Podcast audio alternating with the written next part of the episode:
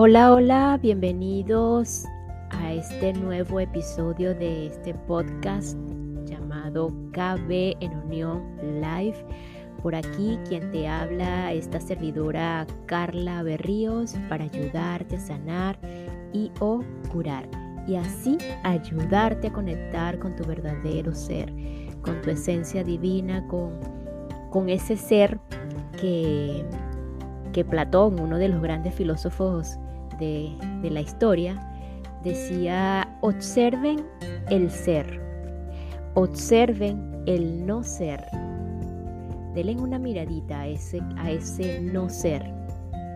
Porque si aún no sabemos qué es el verdadero ser, entonces lo contrario al ser es el no ser.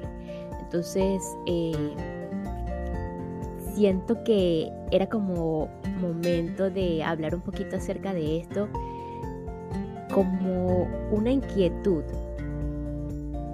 Puede ser, es totalmente individual, ¿verdad?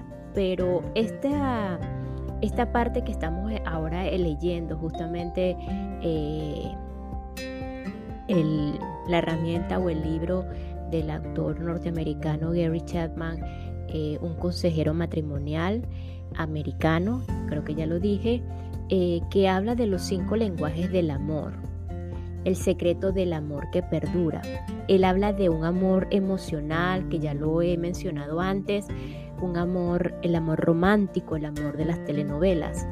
Entonces, eh, si hemos dicho de que ese no es el verdadero amor, entonces podemos verlo como el no ser.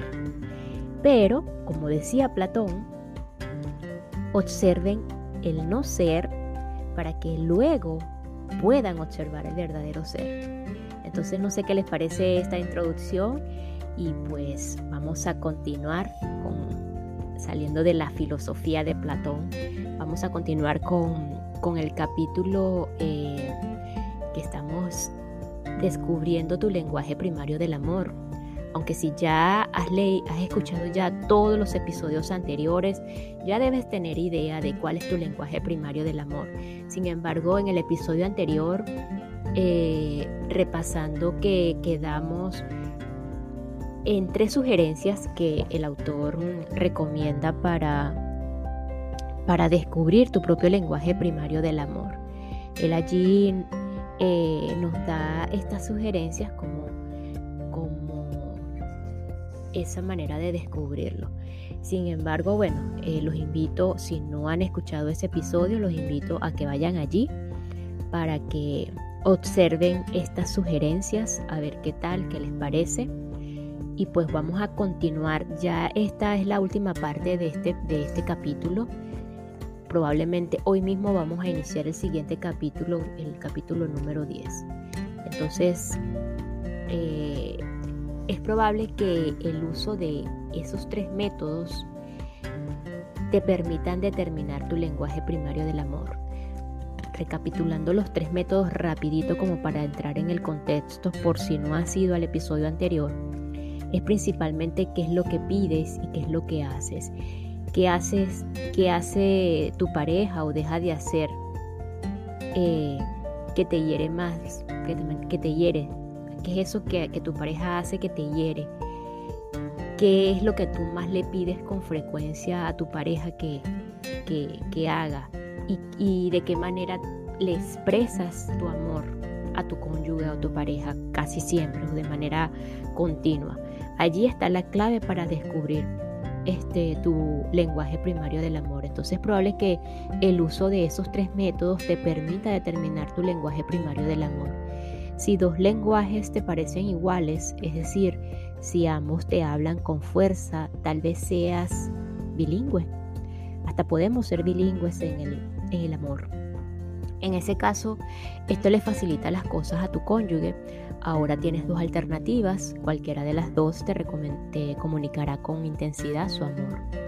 También es posible que desees tomar, la, eh, tomar el perfil de los cinco lenguajes del amor que se encuentran al final del libro. Analiza los resultados con tu cónyuge o con tu pareja. Dos tipos de personas pueden tener dificultades a la hora de descubrir su lenguaje primario del amor. El primario es el individuo cuyo tanque emocional de amor ha estado lleno por mucho tiempo. Su cónyuge le ha expresado amor de varias maneras y no tiene la seguridad de cuáles le hacen sentir que le aman más. En realidad, sabe que le ama. El segundo es el individuo cuyo tanque de amor ha estado vacío por mucho tiempo y no recuerda lo que le hace sentir que le ama. En todo caso, si recuerda la experiencia del enamoramiento y se pregunta qué es lo que me gustaba de mi cónyuge o de mi pareja en esos días, qué hacía o decía que me hacías desear estar a su lado. Si puedes recordar, eso te dará una idea de tu lenguaje primario del amor. Puedes también preguntarte cómo sería un cónyuge ideal para mí. Si pudiera tener la pareja perfecta, ¿cómo debería ser? Tu imagen de una pareja perfecta te daría alguna idea de tu lenguaje primario del amor. Habiendo dicho todo eso, déjame sugerirte que pases un tiempo escribiendo lo que crees que sea tu lenguaje primario del amor. Luego anota los otros cuatro, los otros cuatro en orden de importancia. Además, anota el que crees que sea el lenguaje primario del amor de tu pareja si lo deseas. También puedes escribir eh, los otros cuatro en orden de importancia. Siéntate con tu pareja y discute lo que supones que sea su lenguaje primario del amor. Después, después díganse el uno al otro lo que consideran que sean sus propios lenguajes primarios del amor. Una vez que comparten esa información, te sugiero que realices el siguiente juego tres veces a la semana durante tres semanas.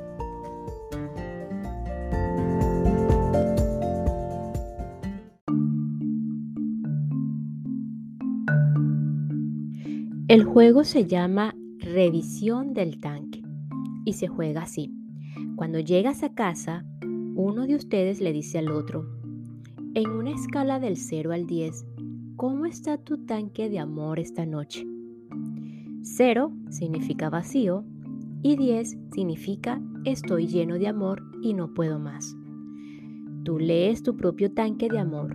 10, 9, 8, 7, 6, 5, 4, 3, 2, 1 o 0, indicando cuán lleno estás.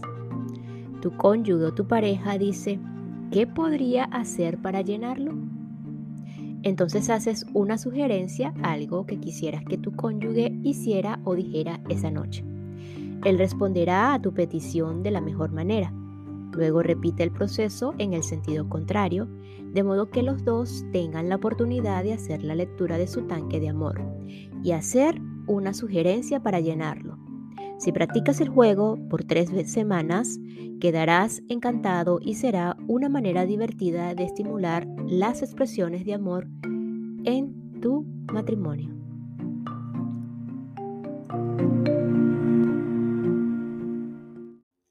Y esta pequeña pausa es para enviar un saludo y agradecimiento profundo a todos aquellos que me escuchan y se encuentran en Uruguay, Ecuador, Perú y Costa Rica.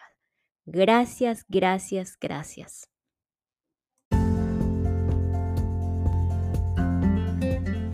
No me gusta ese juego del tanque del amor, me dijo un esposo. Lo jugué con mi esposa Llegué a casa y le dije en una escala del 0 al 10, ¿cómo está tu tanque de amor esta noche? Ella dijo, como en 7. Entonces le pregunté, ¿qué podría hacer para llenarlo? Ella me dijo, lo mejor que podrías hacer por mí esta noche es lavar la ropa. Le dije, amor y lavado. No lo entiendo. Ese es el problema, le dije entonces. Tal vez no entiendas el lenguaje del amor de tu esposa. ¿Cuál es tu lenguaje del amor primario? O el, el lenguaje primario del amor, perdón. Toque físico, me contestó sin vacilar, y en especial la parte sexual del matrimonio. Escúchame con atención, le dije. El amor que sientes cuando tu esposa te expresa amor mediante el toque físico es el mismo amor que tu esposa siente cuando lavas la ropa. Iré a lavar, gritó. Lavaré la ropa todas las noches si eso la hace sentir bien. A propósito, Si todavía no has descubierto tu lenguaje primario del amor, anota los resultados del juego en revisión de revisión del tanque. Cuando tu cónyuge diga, ¿qué podría hacer para llenar tu tanque? Es probable que sus sugerencias se agrupen en torno a tu lenguaje primario del amor. Tú puedes pedir cosas de los cinco lenguajes del amor, pero la mayoría de tus peticiones se centrarán en tu lenguaje primario del amor. Tal vez alguno de ustedes piense lo que una pareja me dijo en Zion, Illinois. Dr. Chapman, todo eso parece excelente y maravilloso, pero ¿qué sucede si el lenguaje del amor de su cónyuge es algo que no le surge con naturalidad? Discutiremos mi respuesta en el capítulo 10. Ahora la, tu turno, la cotidiana pregunta del autor. ¿Crees que por ahora tienes un buen sentido de lo que es el lenguaje del amor de tu cónyuge? ¿Qué te parece a ti? ¿Qué más podrías hacer a fin de explotar o de explorar esto? Si tu tanque de amor está vacío por completo o muy lleno, ya sea que conozcas o no tu lenguaje del amor, realiza el juego de la revisión del tanque por el siguiente mes. Pide una lectura de 0 a 10, tres noches a la semana y luego acepta las sugerencias de tu cónyuge a fin de que se le eleve ese número. Si tu cónyuge está en 10 con regularidad, puedes felicitarte, pero no dejes de amar.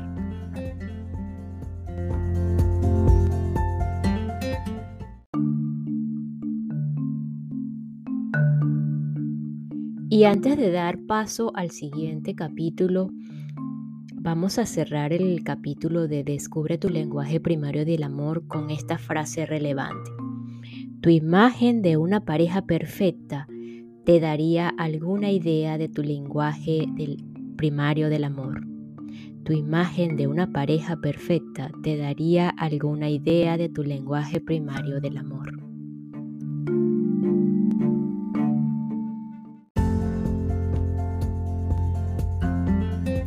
Seguidamente el capítulo 10, el amor es una decisión. ¿Cómo podemos hablar el lenguaje de amor del otro cuando estamos llenos de heridas, enojo y resentimientos por los errores del pasado? La respuesta a esa pregunta está en la esencia de la naturaleza humana. Somos criaturas que deciden. Eso significa que tenemos la capacidad de tomar malas decisiones, algo que todos hemos hecho en cualquier momento. Hemos dicho palabras duras y hemos hecho cosas que hieren. No nos sentimos orgullosos de esas decisiones, aunque en su momento parecieron justificadas. Las malas decisiones del pasado no significan que debamos repetirlas en el futuro.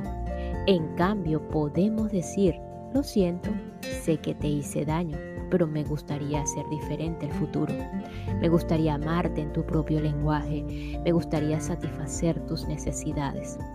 He visto matrimonios al borde del divorcio que salen a flote cuando las parejas toman la decisión de amar. El amor no borra el pasado, pero hace que el futuro sea diferente. Cuando decidimos mostrar expresiones activas del amor, en el lenguaje del amor primario de nuestro cónyuge, creamos un clima emocional en el que podemos lidiar con nuestros conflictos y fracasos del pasado.